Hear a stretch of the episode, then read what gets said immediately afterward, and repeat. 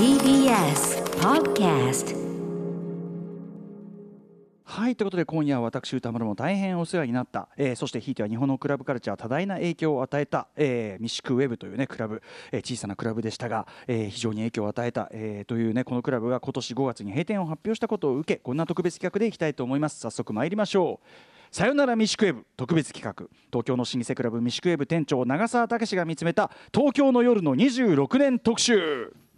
今年5月26年の歴史に幕を下ろすことが発表された東京三宿にある老舗クラブ三宿ウェブ。これでもあの東京以外の方三宿って言われてもひょっとしたらピンとこないね、方もひょっとしたらいらっしゃるかもしれませんけどね、えー私歌丸はもちろんさまざまなアーティスト DJ 音楽関係者たちが夜な夜な変わってはイベント、えーなどを行ってですねさまざ、まな本当ムーブメントを生み出してきたあの重要な箱でございますあのアーティストズクラブというかミュージシャンズクラブというか、まあ、なかなかの豪華なメンツが実はねあの変名でやっていたりとかね。それこそ岡村康之さんねあの、はい、あの DJOL キラーでねやってそれでお岡村さんがこう DJ してるっていうんでそれこそあのオフィスラブさんと一緒二人で行ってずーっとこう隅っこでですね店の隅っこで「あ岡村ちゃんだ!」とか言いながら 見ていたのがもう本当に懐かしい思い出でございます。ということで、えー本日はですね、えーこのミシクウェブの受付で26年間フロアを見続けてきた我々も大変お世話になりました店長の長澤武さんをお迎えし、えーちょっとお話を伺いたいと思います改めてミシクウェブが果たした役割今後の展望などを伺っていきますあと、えーこのミシクウェブゆかりのあるスペシャルゲストにも、えー途中お越しいただいてお話を伺います。ということで改めましてあえーパーソナリティ、えーライムスター歌丸でございます。あアフターシックスジャンクションです。そして木曜パートナーの TBS アナウンサーうないりさです。ということで本日のゲストをご紹介しましょう。ミシクウェブ店長の長澤武さんです。よろしくお願いします。どうも。ご無沙汰しております。無沙汰です。あのー長澤さん今我々ねあのーお話はですねこれ、はい。あのーまあ回線をねあの都内某所のですね配信専用リモートスタジオ、まあ DJ オフィスラブさんがねやっているところですね。あのーでズームで画面見てるんですけど。なんか長澤さんが部屋の隅っこに座らされて ガランとした部屋の隅っこに座らされてこれどう見ても怒られてるようにしか見えないんですいや久々お会いしたかったんですけどね。残念です本当に。い。やでもねちょっと実は後ほども告知ありますけど明日ちょっとお会いできるじゃないですか、ああまあそうですね。うん。よろしくお願いします。うないさんにもあのおむすびまた作っていきたかったんですけど。ねえスパム結びがね名物いや名物のねいろんなものがあるんですけどね。ということでよろしくお願いします。お願いします。では、えーうないさんから長澤さんのプロフィールお願いします。はい、えー長澤武さんは渋谷のクラブザ・ケイブでバーチーフとして活躍後同じく渋谷のクラブザ・ルームのオープニングに初代バーチーフとしてバーのプロデュースも手掛けていました。その後ミシクウェブのオープニングにバーチーフとして入店し1ヶ月後に副店長を兼任。そして1年後からは店長に。業界歴は29年になります。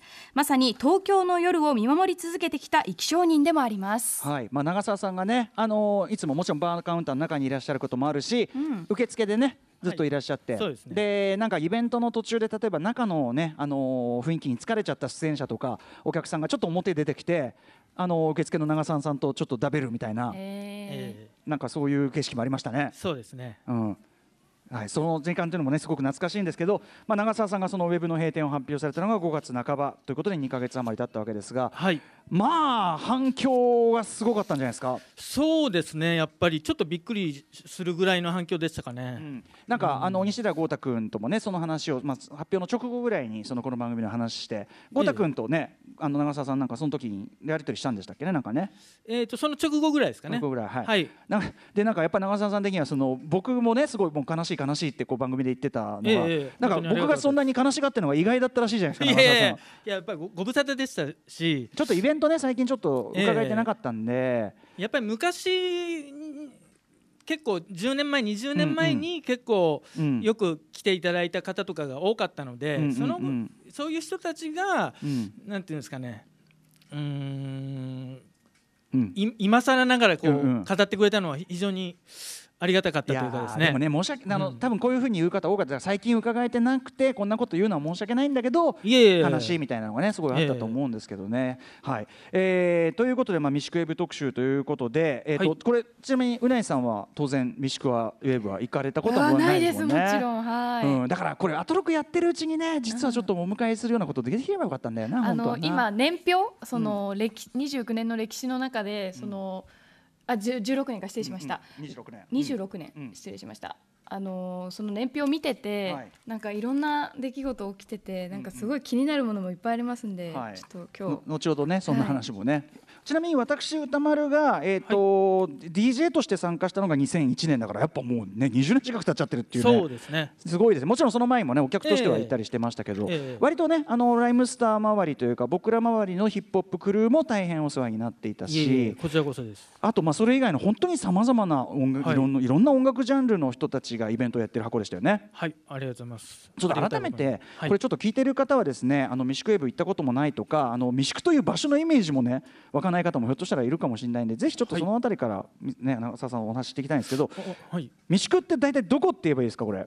これいき、えー、と三軒茶屋っていうとやっぱり一番わかりやすいかと思うんですけども、うんう三軒茶屋とその手前の池尻大橋のちょうど中間ですね、はい。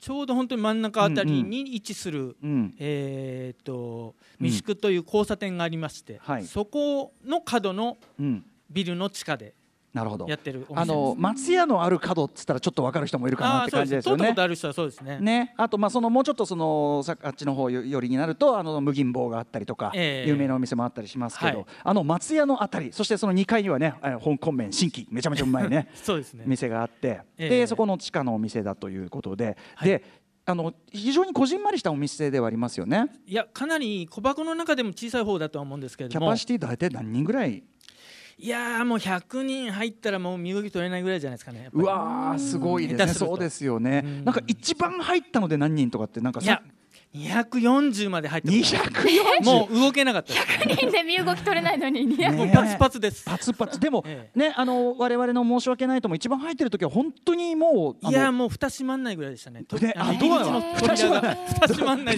状態になりましたね。2008年ですけど。ねそんぐらいのこともありましたよね。えっ、とでいろいろクラブっていうのは種類があったりしますけど、い。ミシクウェブは基本的にはジャンルが関係ないっていうかいろんな人が。そうですね。基本的にはオールジャンルというかですね、うん。まああんまりジャンルにここだわらずにやってきたっていう自信もありますかね、でもそんな中であの、まあ、小箱でで場所もね、い、わゆるその例えば渋谷だ六本木だとか、ええそういうところからは離れてるじゃないですか。決して来やすい場所でもないと。えええそういうところにもかかわらず、はい。そのまあまあ僕も関わってるんでなんかあんまあれですけどでもまあ言っていいと思うんですけど結構そうそうたるええメンツが、まあ僕どころじゃないメジャーな人とかええええ。がミシクウェブでイベントをやったり、はい。あるいはそのね谷中さんなんか先ほどのスカパラの谷中さんとかそうですけど用もないのにいるとかええ。あの結構そういうこうサロン的な場でもあったじゃないですか、はい。これなぜそういう風になってったんですかね？いやーもう本当にですね、まあ、奇跡的なこうつながりというかですね、まあ、うん。そういうのは結構でかかったと思うんですけども、うんうん。こう例えば誰かが DJ やってそのゲストで DJ、まあ、出演していただいた方とかうん。遊びに来た方がうん。非常に気に入っていただいて、うんうん。ちょっとここでうちイベントやりたいんだけどみたいな、うんうん。そういうノリがこうんうん。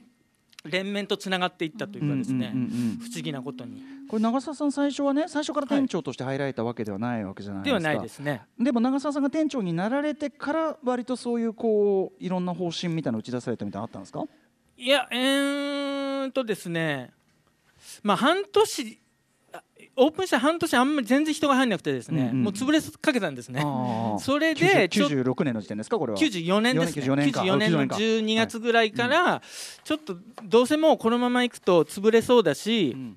ちょっとなんか方向を一気に転換しようかということで、うん。まあクラブもっとさらにクラブっぽい感じにしたというか、ちょっと最初はラウンジっぽいスタイルだったので、もうちょっとゆっくりお酒飲むような感じだった。ええソファー席とかももあったので、うんうんっていうので、えー、と12月からこうクラブっぽい雰囲気にを増長したというか、うんうんうん。えーそこからですね。あのでもねその中でもねまあ小箱のクラブとかも他にはありますけど、はい、でまあ、小箱のクラブってやっぱり人が近いから割とその例えば店長さんとかオーナーさんとかの色って反映されやすいってとこあるけど、ええやっぱ長澤さんのはい、色って明白にあると思うんですよいつっても。そうですね、うん。まあまあ僕の色というかですねやっぱりそのなんでしょうね。やっぱりその未宿という場所もありましたし、はい。いわゆるそのクラブブームみたいなのが起こっってクラブブームっていうのは大体いつ頃の話っていうことですか、ね、95年6年7年あたりじゃないですか、ね。えー90年代半ばうちがから後半できたにかけて。直後ぐらいからもう一気に増えましたから、えーこれは流れとしてはやっぱりその、まあ、バブルの崩壊も関係あるのかな？その大箱クラブっていうのあのディスコっていうのが、ディスコが廃れて、うん。その新しい遊び場としてナイトクラブっていうのがあるみたいよみたいなうん感じで一般層にも広がったというか、はいはい、そっかそれまではねわ我々とかはそのええ。80年代後半とかからええ。遊んでたけど、それが割とみんな普通の若者が確かにクラブに行ってたのは90年代後半かもしれないですね。そうですね、うんうん。そっからやっぱりいっぱいもう数あるクラブの中からしかもインディーな場所ですし、うんそこでなんとかこうなんていうんですかねうん。うん存在感を出すにはどうしたらいいかっていうのを考えたらやっぱりオリジナリティとか他でやってないうん。DJ さんとか、はい。イベントとかをやっぱり入れようというか、うんうんうん。そういうまあでもそれだけでもなくて、うんうん。やっぱり三宿っていう土地で、うん。えこんな人やってんの？みたいな、うんうんうん。サプライズ感をやっぱり出したかったというか、やっぱりそのそういう意味では華やかな人というかですね、うんうんうん。そういう人によくお願いしたのはあったあかもしれないです、ね。ブッキングを心がけてた、ええ。例えば初期はどういう方が、まあそうですね。浅本さんもそうです浅本まあ、浅本さんなんて特にそうですけど、うん。もう本当に仲良くなった直後に優和ちゃんがねえ。情熱ブレイクしてさっき情熱流れてましたけど、そういうことだったんですね浅本さん、はい、ええ。うん。そういうことも非常にラッキーでしたし、うんうん。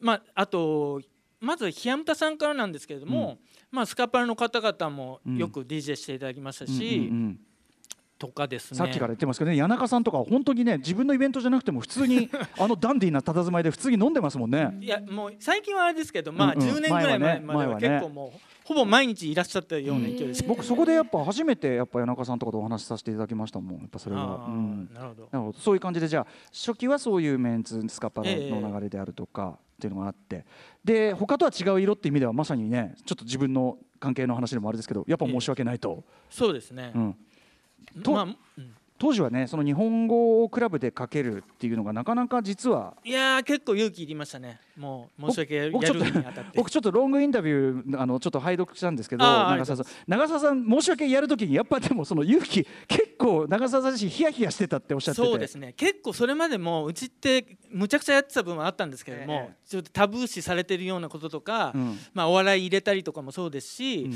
なんかもうちょっとクラブ他のクラブでやらないようなことをやってきたつもりではあったんですけどもさすがに一晩中日本語の曲かけるイベントってどうなんだろうみたいな。いやーこれでも今となっては何が悪いのっていう世代が。なそうですねなんでそんなに当時はいやこいやだから理不心尽な話。だからその要はなんかかかっこ悪いからみたいな。すごい本当に何とも知れんこうなんか壁意識ですよねなんかね。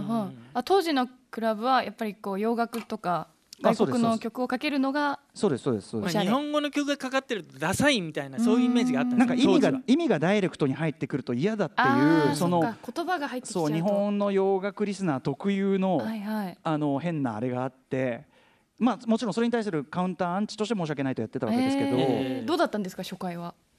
初回からも結構盛り上がってましたね。う、ん、あのいやええ。そうあそうでしたっけ、もう盛り上がってましたね、うん。うんもういまだに覚えてますけども、はい。フロア行ってもええ。うびっくりしましたもん、フロアどんな感じだったんですか？いやもう平日だったんですけど木曜日とか、えで人は結構入ったんですけど、えうん。いかにも結構オタクっぽい方が多多かったんで これ踊ってんのかなと思ったんですよ、結構流れてる曲は結構、まあ、盛り上がる曲がいっぱいかかってましたけど、うんどうなんのかなと思って、うんうんこうフロアの中覗いたらですね、うんうんガンガン踊ってるわけですよ、オタクの人が、それはちょっとびっくりしましたね。今となってはね j p o p イベントって本当に普通にあるし、ね。アニソンイベントもあるしっていう感じだけど、本当にそこはねあの革命今後ろでねのんびりなんかお茶かなんか飲んでますけど それこそあの DJ オフィスラブことミッツィ申し訳が本当に先進的なね試みをしたんですよね。ええ。うん。まあ、私はそれで弟子入りをしたというね。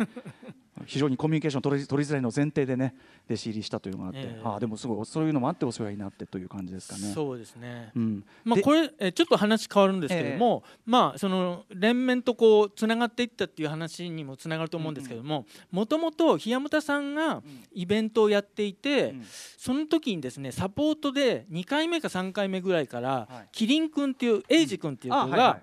DJ キリンさん、ええあの歌丸さんもご存知だと思うんですけども、そのエイジ君がサポートするようになって、はい。エイジ君はもともと京都に住んでいて、うん。関西ツアーとかのスカパラの関西ツアーとかある時に、うん。そのサポートでついてて回っててちょうど上京してきたんですよ。うんうんうんうん。で仲良くなって徐々に、うんうん。である日に98年とかですかね、はい。うん。あのちょっとヒップホップのイベントやりたいんですけど、うんうん。みたいな話されてえどどういうイベントやりたいの？とか言ったら、うんうん。いや今 RHYMESTER のうん。マミー D さんとすごい仲いいんで、うんうんちょっとマミー D さんをうん。頭に据えて、ちょっとやりたいんですよね、はい。みたいな。おおちょっと面白いね。やってみようかっつって、うんまた平日で始まったのが2 3ブレイクスツースリーブレでイクスというイベントやってたんですよね。そっからまあ宇多丸さんも来るようになって、遊びに来るようになって、で2001年ですかね、はい。あのーもフューチャリング申し訳ないとうん。をやって宇多丸さんが初めてはい。やったわけですよ DJ をね。はい。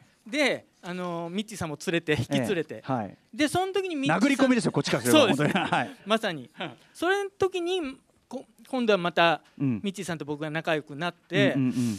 え宇都宮でそんなことやってんですかと、はい。ちょっと今度うちでもどうですかという話から申し上げ始まったっていう,、なるほどね。でそういう変な流れが。いやーだからちょっとええ。さっきつながっていくとしたけどまさにそうですよね。そうなんですだからどっちかというと最初はねあのね D の島っていう感じだったんですよ俺の中では。ああそうですね。ですごい、まあ、キャッキャキャッキャやってて、ええ。でその中にまだ俺らのマネージャーになる前のあの新井真理とかが 泥酔して、ええ。もう出禁寸前の泥酔とかでこういたりなんかしてね、ええ。でそういうシーンは聞いてたんだけどそうそう、ええ俺らとしてはそのその日本語 DJ イベントで殴り込みだぐらいの感じで東京に打って出るぞみたいな、うんうん どこの人なんだって話なんだけど、うん、やってでもまあそれ以来ね20年近く本当お世話になってという感じでしたよね。ということでちょっとねあの出だしもちょっとなかなかねお話面白くなってきましたが一旦じゃあお知らせ、えー入れつつ引き続き長澤さんにお話と、えー、ミシクエブにゆかりの方々からお話伺っていきたいと思います。TBS ラジオキーステーションにお送りしているアフターシックスジャンクション特集コーナービヨンドザカルチャー今夜はさよならミシクエブ特別企画をお送りしています。ゲストはミシクエブ店長の長澤武さんです。改めてよろしくお願いします。お願いします。はい、ということであのミシクエブというねそのクラブ、えー本当に小箱ではあるんだけどすごく盛り上がってという。であのー長澤さんが考える、はい。その小箱の強みというかね、はい。えー、と小さいクラブっていうところならではのはい。面白み強みっていうのはどのあたりだと思われますか？やっぱりですねダントツにそう思うのが、そのいわゆる特にうちなんていうのは、うん。控え室みたいなのがないわけじゃないいですか。なですね。ですから、まあ、例えば歌丸さんとかですと、まあ、バーのうん。いわゆる向かって右側のところが定位置であって、はい。で、まあ、言ったらお客さんからしてですね、うんうん。えうあの憧れの歌丸さんがあんな目の前にいるみたいな。まあ、私ごときはね あれだけどまあ確かにいやでも、うん。ほもう歌丸さん以外にもやっぱり皆さんそういう感じでフラフラしてるんそうですね。本当にねその辺はね。やっぱり近いというかですね、うんうん距離感が。近いどころか そうのみ触れるっていうだし触れるっていうかあとその 混んでるから、もうなんかなんだろう全員ハグしてるっていうか。えーでもトラブルとかないんですか？そんなにアーティストさんとファンの方が。どうどうでした、まあ、ないと言えば嘘にはなりますけれども、ほとんどなかったですね、へえこれといった。あのちょっとさ、厄介なねそれこそちょっと乱暴そうな人が来たとしましょう、ええ。あのええ俺らの例えば申し訳ないとだったら、はい。そういう人がまぜ紛れ込んでくると、ご安心ください。我々には電撃ネットワーク牛蔵さんがいますとい。うでで牛蔵さんがで牛蔵さんがすごい文句言いながらなんでいつもね、俺がこうやって呼ばれるんだよとか言いながら文句言いつつもなちょっと外行こうか君とか言って。あの、ね、そうするとね何にも事なきを得るんですよね。あなるほど。おとなしくこうね、うんそういう感じですよへね。平和的解決。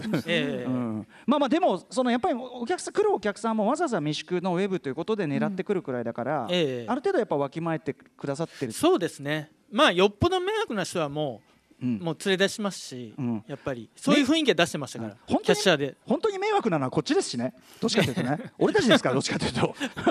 そうですよね。いや本当にねうなぎさんね、うん。あのトイレとかもずっとこう本当にすぐそこだからバーカウンターがあって、すぐそこがトイレで,、うんうん。で男女って一応あるんだけどそここう並んでってだから俺がこうやってこう後ろにみんなで並んではい「あすいません」っつって「俺俺早いですから」とか言いながら、こうそういう感じなんですよ。いや本当にだからファンの方からしたら本当に嬉しいですよね、はいね。まあそういう。声もかけてももちろんいいんいやですもちろんだから、ねいや一緒にてか一緒に飲みますよ全然普通にごちそうになって。はい全然はいシャンパンおごりますよ、まあそのじゃあ近さの部分っていうのはまずそうですね、やっぱりそれは圧倒的にでかいかなと思いますね、はい。あとその企画とか、はい。そのなんていうのかなっていう部分でいかがでしょう？企画ですか。企画とかそのいなんていうかなやってること？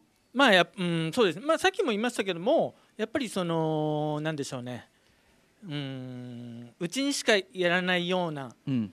こうことをやってきたっていうのはまあでかいかなと思うんですけれども。そういう中からこうムーブメントができたりとか。そうですね。本当にたまたまだとは思うんですけどね、うんうん。先ほどの話でもそうですけど、えええ本当にたまたまの流れで申し訳が始まったのもそうですし、もうそういうのが本当にラッキーだったなと思いますね、もう改めて思うとそういえばその90年代のねそのはい。初期のそのウェブのあれで言うと、例えば小西さん今でこそね、ええ DJ ええ小西康晴さんピはい。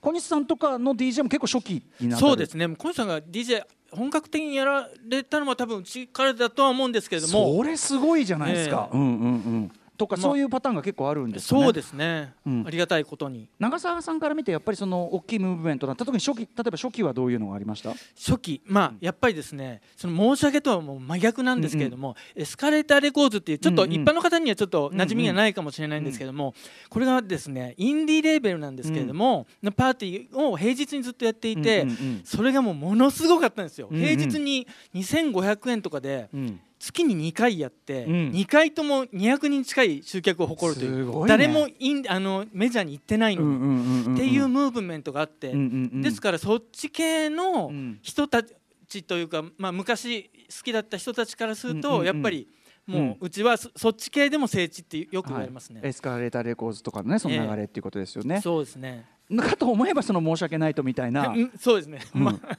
真逆ですけどね。うん変化球。方向性的には。申し訳ないとはさそのもちろんクラブミュージック的なテクニックとかねええ。つなぎのミックスのテクニックで j p o p なり日本語の歌を聴かせるっていう、はい。あの崇高な志もあったけど、ええ。同時にあの意味不明の小芝居とか ま主にありましたね。主に後ろにいる DJ オフィスラブなんですけど、えよくわかんない小芝居シーンがあってみんな車座になってその小芝居を見るとか わけわかんない場面もいっぱいありましたもんね。ええしかもその小芝居にこういろんな人が参加したりとかね。あそうでしたっけ？うん、あのーそあの島崎和歌子さんかな。ええ一回さ本当ですか？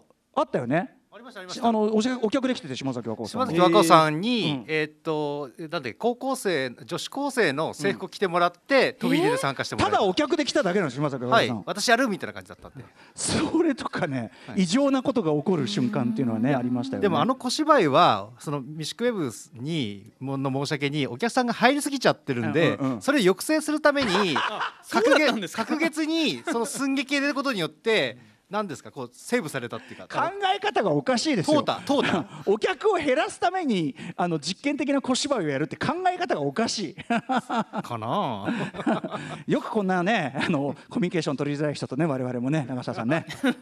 いやいやいや意外と気が合いますかミッツさんと。いや本当ですよね。ググルメってとこもねありますからね。いやいやいやあとそうグルメといえばあのミシクウェブといえばやっぱお酒が美味しいとかね。ああそうですね、まあ、こやっぱりなんといってもこれがでかかったのかもしれないですね、うんうんうん。いろんな人がやっていただくことになった要因の一つとしても、やっぱり来てまずここめちゃくちゃ酒うまいんだけどみたいな話から始まるんで、でちょっとやっぱり年配というかですね、年お年を召した方は特にですね、はい。やっぱりお酒の美味しさっていうのは結構重要視されるというか、そうですね。ええ。うんうんうん。まあ、それは結構でかかったかもしれないですね。とかね。あと面白店員の数々とかいろいろあるんですが。そうですね。まさに、はいちょっとね、まあ、ちょっと後ほどまたその話も伺うとして、まずはですね、ちょっとここらでですね、えー、ミシクウェブとゆかりのあるゲストの方、お一方目、えー、つながってる、電話がつながってるようなので、はい。またこれわざとらしい電話の音が。もしもし、あ、もしもし、こんばんは。はい、えー、どちら様でしょうか？あ、深川亮です。よろしくお願いします。いやー、どうも深川さん、よろしくお願いします。はい、よろしくありがとうございます。お願いします今回ははい声かけていただいて、大変ご無沙汰しております。はい、はい、えー、ということで、深川亮さん、もうね、説明不要でありますが、うないさんから改めて。はい、深川亮さんもちろんバラエティでの活躍は皆さんもご存知かと思いますがロケットマン名義での音楽活動でも知られミシクウェブで毎月1回開催していたロケットマンデラックスが今年で20周年ということです。はい、ということで、まあ、ロケットマンこと深川亮さんということで、よろしくお願いします。はい、もう本当にあのー悲しいんです。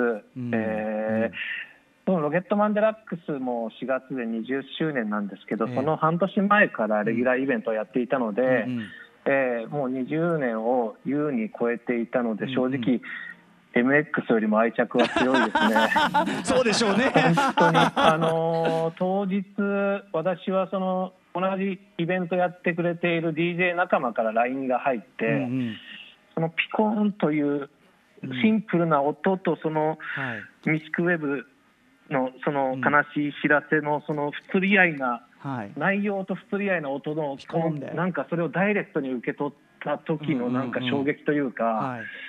なんか最初はプチッという感じだったんですけどだんだんそこからどんどんこう気持ちが沈んでいくというか、はい。ぐわーっとその日一日はかなり辛かったですね。もちろん今もまだなんか受け止めきれないところ消化できないところもあるんですけど、えーうん。そんな感じです。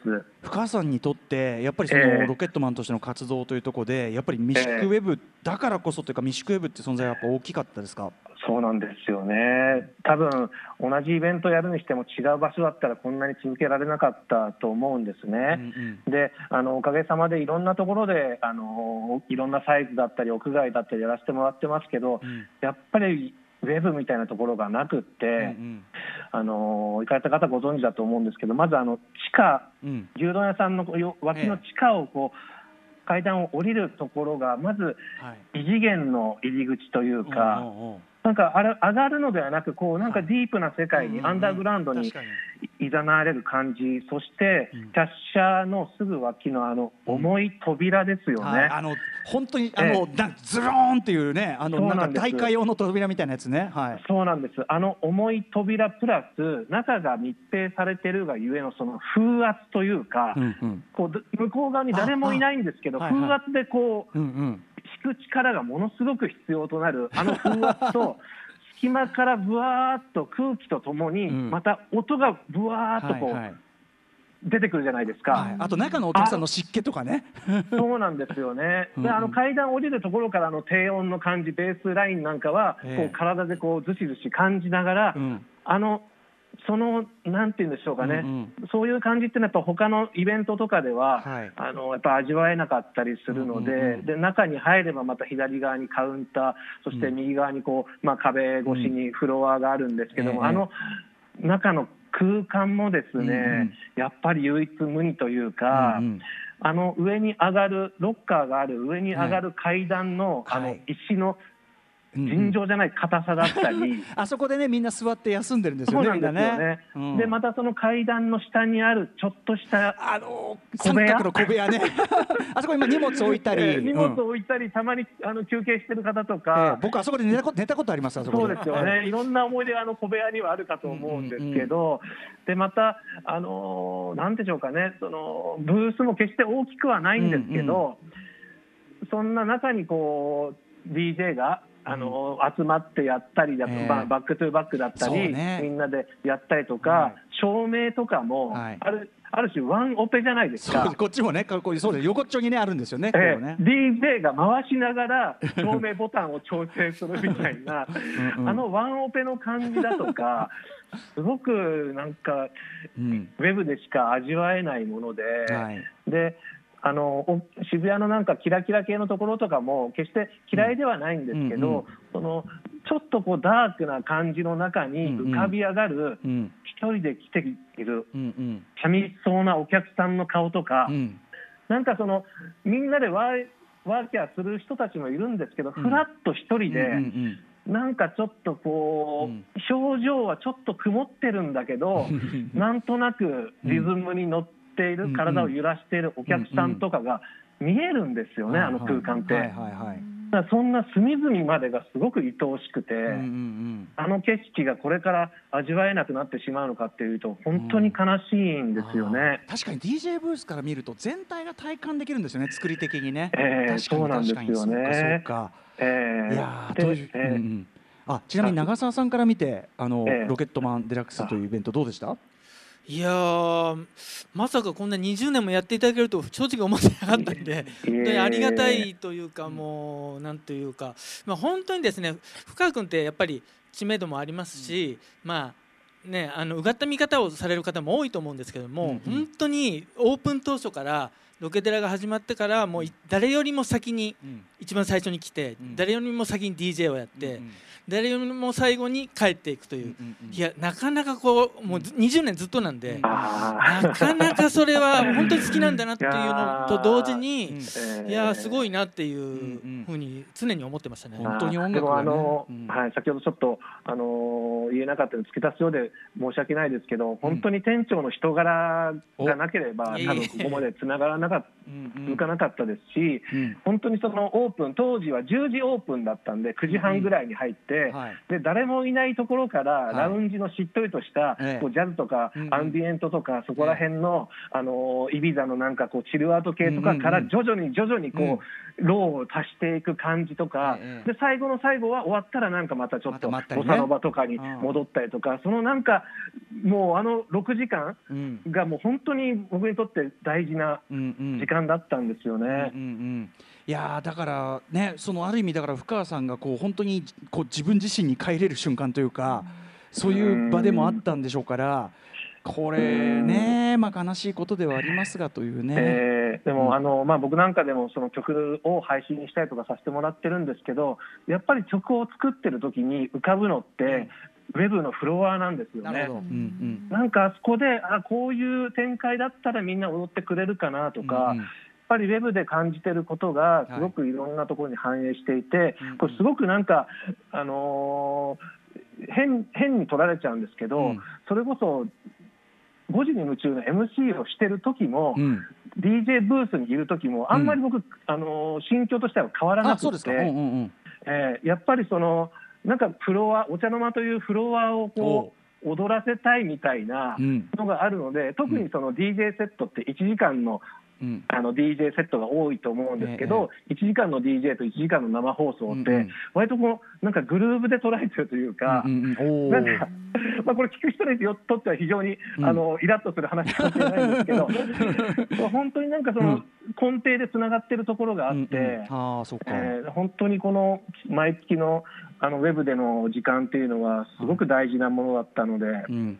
えー。いやいやいや本当にあのなんかでもそのお気持ちというかねこれが聞けたというのもすごく貴重なあの機会でございました、えー、深川さん、ええちょっとここらで時間が来てしまいましてですね。あそうですか。多分あのひょっとしたらあれかもしれないですね。そこのあの MX よりはより全然思い入れがあるとかそこの部分だけ見出し化されて そこだけ釣り記事化されるっていう可能性あがでもそれはあの、はい、MX はなんかもう結構長いことやらせてもらってるんですけど、ええいまだにアウェイを感じる時がありますよね。そ そこがね深川さんの持ち味でね美味しいところですからね。はいは、はいい。いやでも本当なんか貴重なあのところ声をかけていただいてありいやがとうございます。いやこちらこそでございます。はいということで、えー、ロケットマンこと深川亮さんでした、ありがとうございました、はい。ありがとうございました。はい、どうもありがとうございます。ありがとうございました。ウェブ最高ありがとうございました。さあということで深川亮さんでございました、えーということでもう一方ウェブにゆかりのあるゲストと、えーお電話つないでみましょう。またあのわざとらしい電話が流れるのかな？あ来た。やっぱりね、うん。明らかにかけてないもしもあしどうも、もしもし。はいどちら様でしょうか？はい、東京スカパラダイスオーケストラの谷中敦です。はい谷中さんよろしくお願いします。どうも。よろしくお願いしごます。無沙汰しております。あーどうもです。ねえこんな形で。はい。ということで、えー改めて谷中さんのご紹介これも説明不要でありますが、はい。え谷中敦さんは。は東京スカパラダイスオーケストラのバリトンサックス担当でスカパえースカパラの歌物楽曲の作詞を手掛けるほかアーティストへの作詞提供なども行っています。そしてミシュクウェブでは立ち上げ間もない時期から DJ を行ってきました。はい。はい。谷中さん未宿のであのウェブで、えっと DJ 始めた大体どのぐらいなんですか？どどれぐらいでしょうね。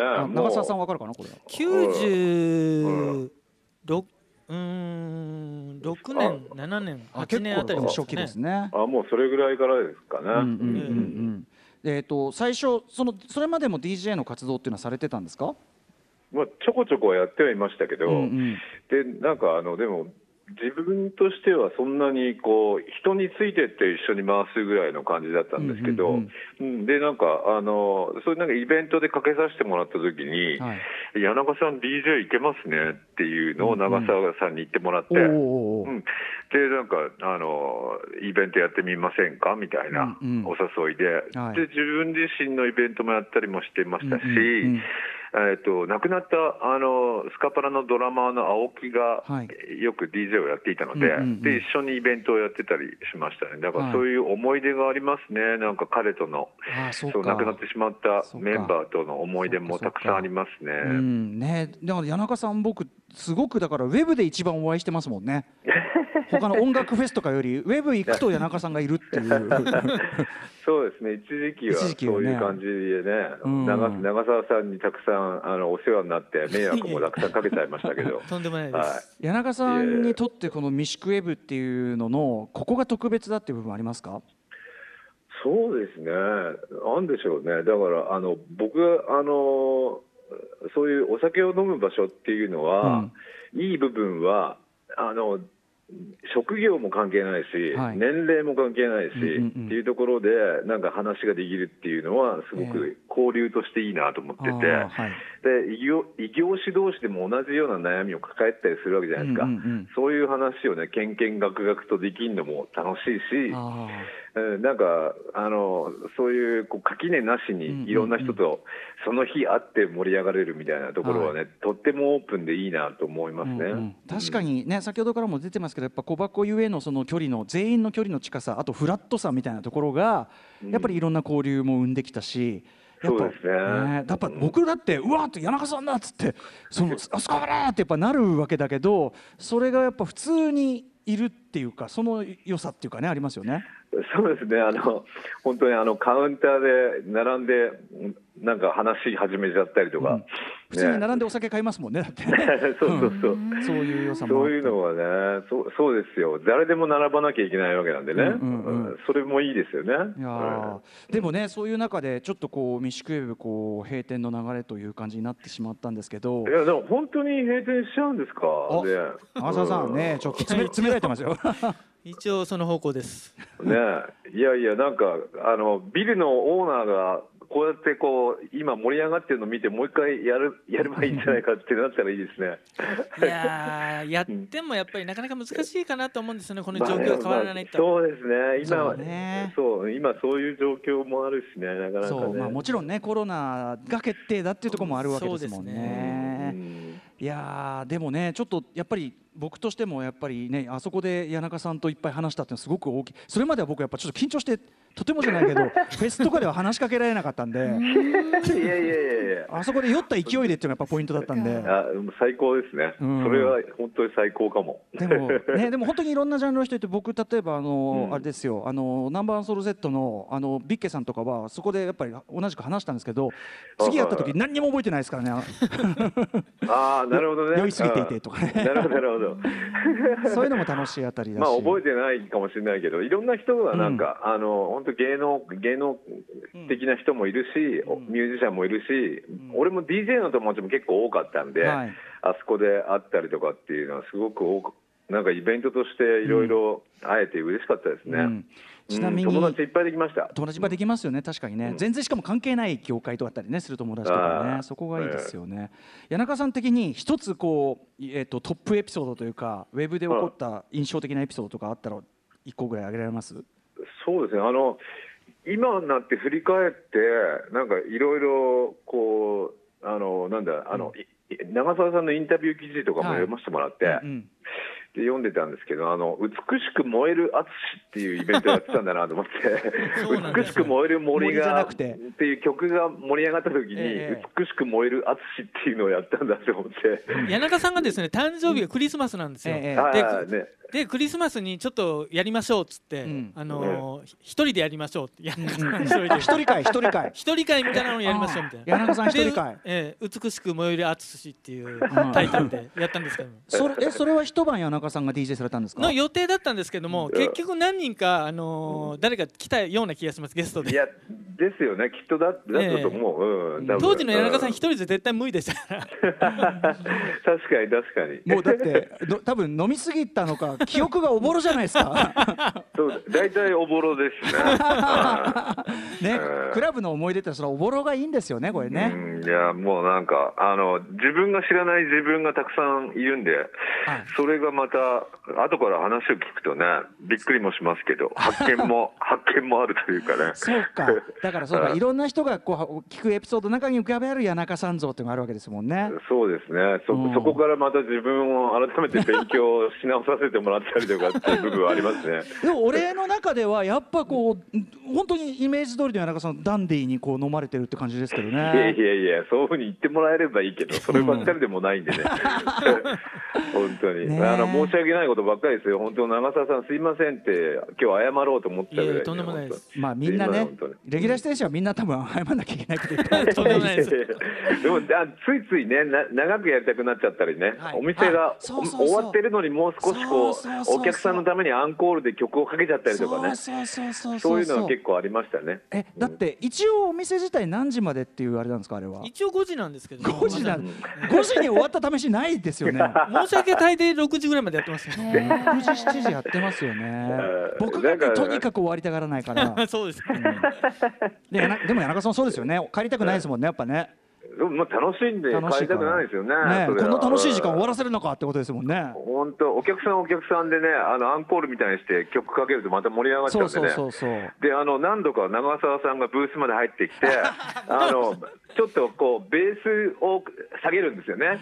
踊れないようにみたいなああなるほどなるほど。ちょっと下げましょうかみたいなね、うんうんそういう感じでだんだん終わっていくとかね。結構お気遣いを一流のこう気遣いをいろいろしてもらった長澤さんは本当すごい人ですよ。ね強制 強制的に止めるんじゃなく低音を下げるっていうのが粋ですね。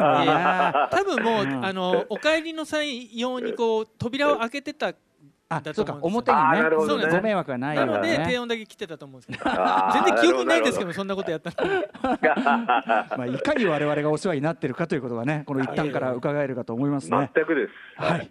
ということでちょっとね、あのー残念ではありますが、まあ、お別れの特集ということでちょっとねお話を伺いました谷中さん、はいもうありがとうございます。いやありがとうございました。はいなんかもうすごい楽しかった。こちらこそです。なんかいろいろ思い出してきましたねちょっとね。えー思い出してきました。はいうんふすふすします。また長澤さんと話したいですね。ね、そうなんですよねぜひお願いし。ます打ち上げもやりたいぐらいですね本当にね。ああねうん、そういうのあったらぜひ呼んでください。ねうんはい絶対行きますよ。うんということでありがとうございました。東京スカパラダイスオーケストラ谷中敦さんでした。またた。どうも。ありがとうございます。どうも。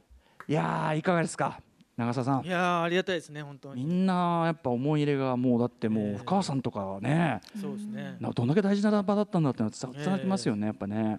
本当にありがたいです。特にねと深川さんとかはそのあのテレビで見せるそういうこう芸人さんとしての顔っていう部分と全然違うとこっていうのを全面的に展開してですねでお客さんもそれをちゃんともう100%受け入れてっていう場なわけで、めっちゃ大事だったと思うなやっぱりそれいは。ありがたいですね。僕にとってもだから例えば「申し訳ないとの活動とかはやっぱそのあのにラッパーとしてではこう吐き出せない部分とかずっと不満一応クラブシーンに不満に思ってたことみたいのを、うん、だってライムスターのイベントでその申し訳の的な DJ やってもすげえ当時の俺のファンめ冷淡で、ええ。うん、マイク持って「おいお前らこの野郎」っつって。あ本当ですか？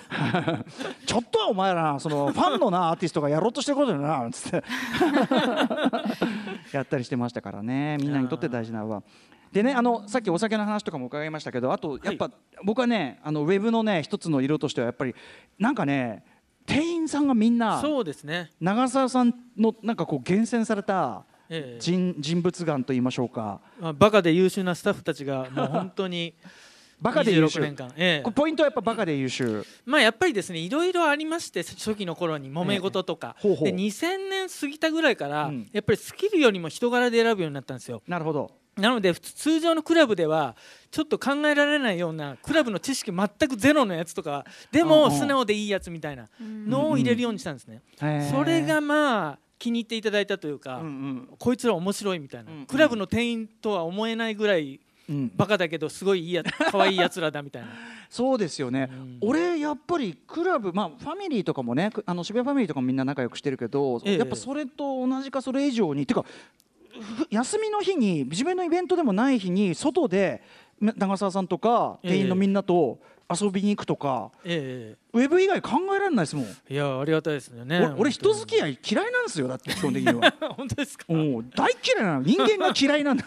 僕もそうなんですけどね。長澤さんもね人見知りとか言って。そうなんですよ。いやだからね確かに僕もかちょっと考えられないぐらいみみんな仲良くなってましたね前はね、まあ、だからやっぱりそういうスタッフそういうスタッフたちが接着剤になってくれたというか例えば僕と歌丸さんもそうですし、えやっぱりそうですね。それは結構でかかったかもしれないですね。え。なるほどなるほど、ええ。ねだからそこもね得難いとこ。そこはだからやっぱ長澤さんを中心にした人間関係っていうところもあったし、うん、やっぱ他の大箱ではもう絶対ありえない感じだから。はい。えーといったあたりでですねちょっと終わりに向けて話を伺っていきたいんですけど、はい。まあそんな感じでいろんなね本当にムーブメントもあって入る時はめちゃめちゃもうね本当に人が溢れてというような状況だったのはありますけどだんだんやっぱりあれですか、そのなんていうかな、えー経営として難しくなってきたところも事実ではある。そうですね。それはまあやっぱりありましたね。これはやっぱりその先ほどおっしゃってたその例えば90年代後半のクラブブームというのが起こって、まあ、ええ。普通の若者の遊びの選択肢にクラブっていうのが入ってた時代というところから、ええ。ーまあ、20年近くというか、ね、20年ぐらい経て、ええ遊び方の形態が変わってきたってやっぱありますか？まあそれはぜ圧倒的にあると思いますね。うん、どう？まあ、SNS もそうですけど、はい。まあ、それ以前にもネットもそうですし携帯もそうですし、うん。やっぱり家にいてもうん十分楽しめる選択肢が増えたっていうのはいは圧倒的にでかいと思いますね。あのね、主に人との出会いと新しい音楽を知るっていう、うん。この二大目的がそうなんですよね。果たせちゃいますもんね。う。ん。うんうんうんまあ、昔はやっぱり家にいたら寂しかったですからね。つまんなかったっていうか、うんうんうんやっぱりそういうところに遊びに行かないともう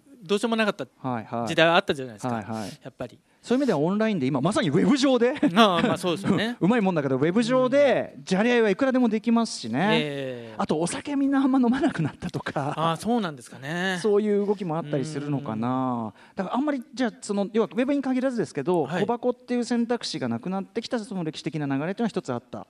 まあそうですね。小箱の良さを分かる年代がみみんなやっぱりファミリーを持ったりとか家を買ったりとかして、うんうん。なかなかこう夜遊びできなくなったっていう環境もあったと思うんですけど。もでも同時にねそのまあその先ほどの話とは逆逆の部分もありますけどまだ無名のアーティストとかええ。がそのちょその例えばライブを自分の好きな時間だけやるとか、ええ。その自分の好きな音楽像を提示するとかって、ええ。それはやっぱり小箱でないとできないことだろうって気もするんですけどね。まあそうですねでも今はやっぱりもうオンラインでいろいろできちゃったりもするんで。表もできちゃったり気軽に、ええ。そっか、まあ、じゃあそういう意味では一つ役割を終えたという部分はちょっとあるのかなということがあるのか。うんそうですね。うん残念かもしれないですね。うん。あとやっぱりそれは当然コロナショックというのはこう最終的な決定打にはなったってことですか？そうですね。うん。まあ、言わずも。でまあちょっとオーナーさん的にはいろいろ思うところあって。ええ。長澤さん的にはでもそのどうですか？そのやっぱりねあのこれだけファンも多いですしその、それこそある程度名前があるその人たちっていうのが関わってたりするんで、ええまあ、例えばクラウドファンディングとかですね、ええ。何かしらのそのことをやれば例えば目先のお金っていうのは全然集まると思うんですよ、ええそういうことは考えられなかった。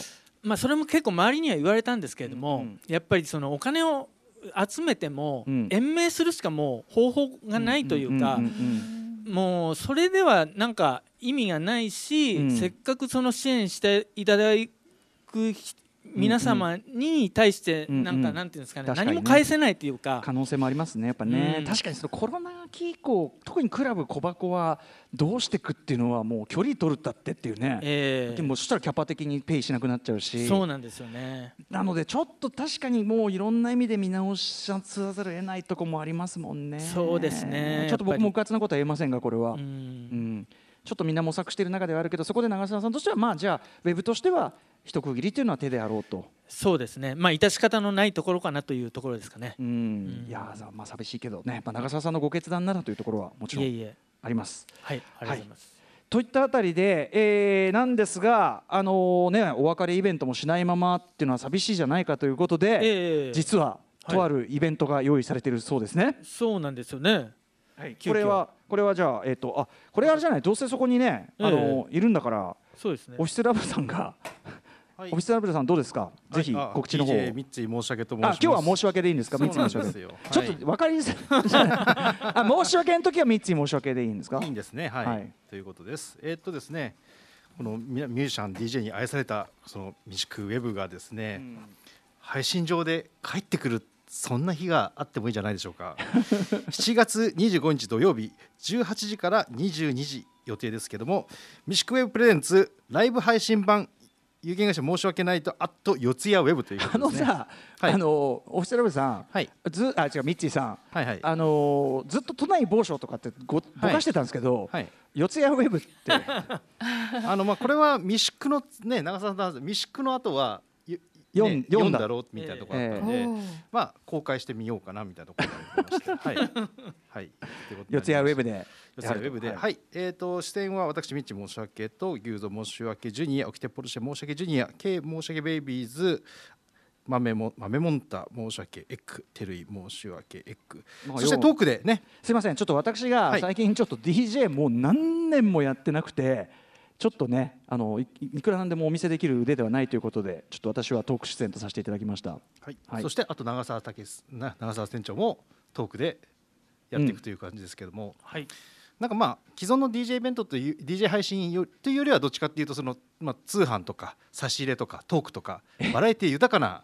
通販とか差し入れとかってさ全部こっちがこうあのクすることばっかじゃないですかこっちが 主に、でまあ、DJ の配信もします。持って？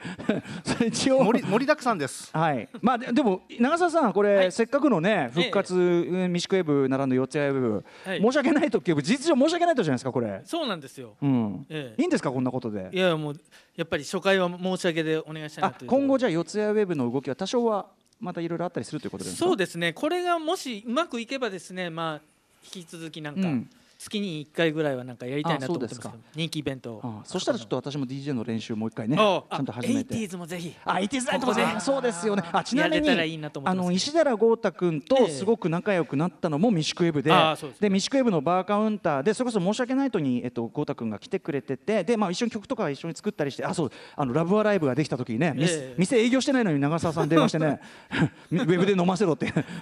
無理やり飲んだりとかすいませんでした。そのいえとんでもないです。であのまさにミシクウェブのバーカウンターでその、あのウィークエンドシャッフルに今度豪太君出てよで政治,、ええ政治の話と絡めて話お願いしますって言ったのが、今に至る豪太君のその一連の出演の流れでもあったりして、はいなので本当にありがとうございますってこといやいやこちらこそ嬉しいですエイティーズもやりたいです、本当にもちろん。はいええということです。ではということで、改めて、えっとえー7月25日土曜日、えっと、6時から10時までの間で、えっと、三宿 Web presents ライブ配信版、申し訳ないと、あとミシクウェ、えー、四谷 Web、お送りいたしますので、楽しみにしていただきたいと思います。はいはい。